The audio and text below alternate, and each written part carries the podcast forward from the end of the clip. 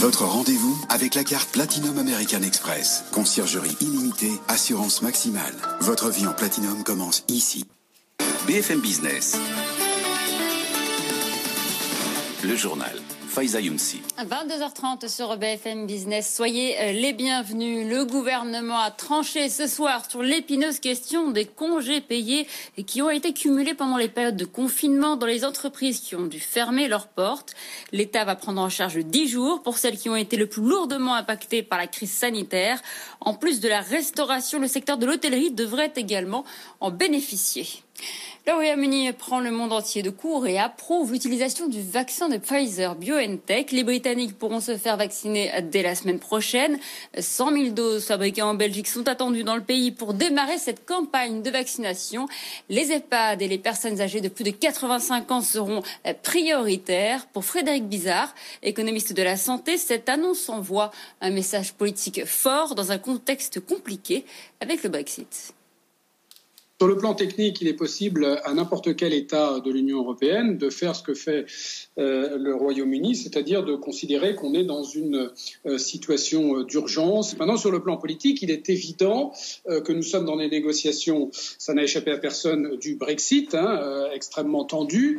Et donc, vis-à-vis -vis de son opinion publique, le Royaume-Uni utilise cette possibilité d'accélérer la procédure pour montrer qu'elle n'est plus liée à l'Union européenne, qu'elle a souvent considéré comme étant euh, trop bureaucratique dans la campagne du Brexit. Et donc, il y a un geste politique qui est envoyé comme quoi l'Union, que le Royaume-Uni retrouvait euh, sa souveraineté euh, nationale et sa souveraineté sanitaire en fait partie. Frédéric Bizarre, économiste de la santé. On poursuit avec l'impact très lourd de l'épidémie de coronavirus sur nos exportations. Moins 50 milliards d'euros sur le premier semestre d'après les chiffres de Business France. C'est une baisse de presque 22% par rapport à la même période l'an dernier. L'industrie pétrolière, l'aéronautique ou encore l'automobile plongent quasiment de moitié et la crise devrait redessiner en profondeur les marchés à l'export pour l'économie française, comme nous l'explique Thomas Asportas. Les problèmes sont là pour durer, analyse un haut responsable industriel, car c'est tout le fonctionnement du commerce international qui est parasité. Les chefs d'entreprise ne peuvent plus voyager normalement, les salons professionnels sont arrêtés, et avec eux les rencontres et la mise au point de projet.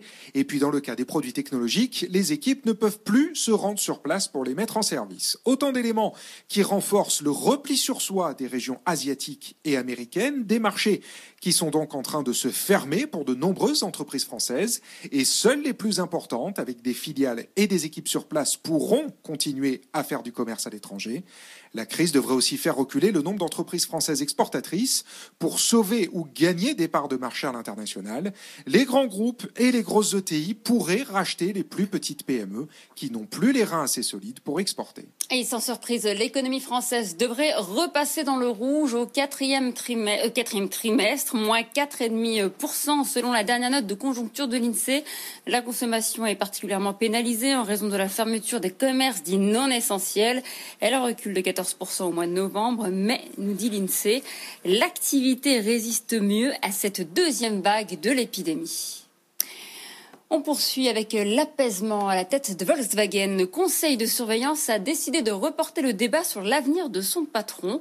Herbert Diss avait sollicité un vote de confiance en demandant à être immédiatement renouvelé à la tête de l'entreprise alors que son mandat ne se termine qu'en 2023. À l'origine du conflit, son projet radical pour transformer le constructeur, de plus en plus menacé, selon lui, par le succès de l'américain Tesla. Le détail avec Raphaël Couder. Alléger et réorienter le paquebot Volkswagen, l'objectif d'Herbert Diess est clair. Dans une tribune, le dirigeant dénonce les procédés vieillissants du groupe allemand qui l'oppose à l'agilité du constructeur californien. Une entreprise exclusivement tournée vers le futur, écrit-il, avec un focus sur la technologie et la culture du risque. Volkswagen est pourtant l'un des leaders mondiaux de l'automobile, avec 10 millions de véhicules vendus chaque année, loin devant Tesla qui espère en livrer 500 000 en 2020. Mais Herbert Diss en est convaincu, le vent tourne, les voitures électriques de Tesla incarnent le futur et donc une menace. Dès le mois d'avril, il a réuni une trentaine de cadres pour réfléchir à cette transformation au sein d'un séminaire au nom évocateur Mission T mais sa méthode radicale qui tranche avec la tradition de dialogue social au sein du groupe provoque des résistances à la fois chez certains actionnaires, mais surtout auprès des puissants syndicats qui refusent par exemple qu'Herbert 10 impose ses hommes à des postes stratégiques, de quoi fragiliser aujourd'hui sa position à la tête du groupe. Est-ce le début de la renaissance pour le 737 MAX de Boeing? American Airlines a réalisé aujourd'hui un vol avec des journalistes à son bord. Il a relié Dallas à Tulsa, ville de l'Oklahoma. Objectif rassurer sur la fiabilité de l'appareil. En effet, ces vols commerciaux doivent reprendre à la fin de l'année aux États-Unis.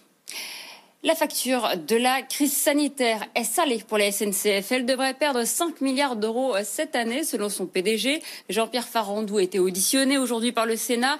La situation devrait encore se dégrader, mais son PDG a plusieurs pistes pour permettre à son groupe de sortir de la crise. Pour renflouer les caisses, Jean-Pierre Farandou mise tout sur le TGV. Le président de la SNCF veut reconquérir les passagers. Seulement, la crise du coronavirus va modifier les comportements en profondeur. Le voyage d'affaires, déjà, il devrait structurellement baisser de 15 à 20% dans les années qui viennent, explique Jean-Pierre Farandou.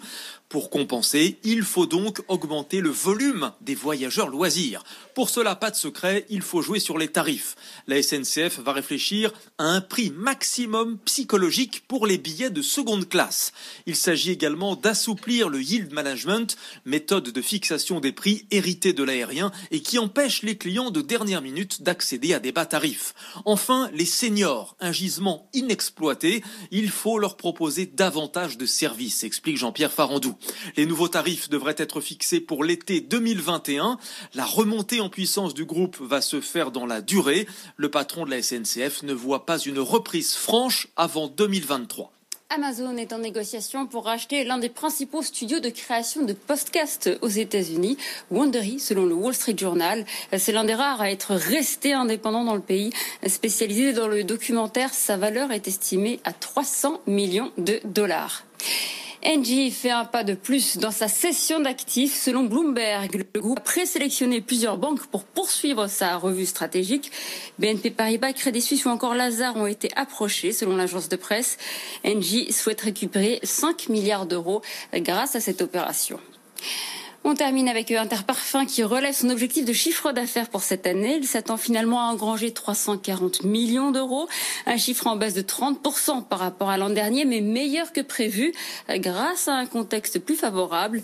La reprise de l'activité du groupe de cet été s'est en effet poursuivie à l'automne. Il est 22h37 sur BFM Business. Tout de suite, vous retrouvez Edwige Chevrillon et le grand journal de l'écho. BFM Business sillonne la France pour vous proposer un reportage en immersion au cœur de la vie des entreprises. Découvrez ces entrepreneurs déterminés qui mettent tout en œuvre pour relancer leur affaire. Ils nous dévoilent leurs innovations. La France qui résiste, du lundi au jeudi à 6h17, 8h07 et 12h53 sur BFM Business. Vous avez le droit de partager plus que des chiffres avec nous. Votre rendez-vous avec Business Energy, les solutions entreprises de la Banque Postale.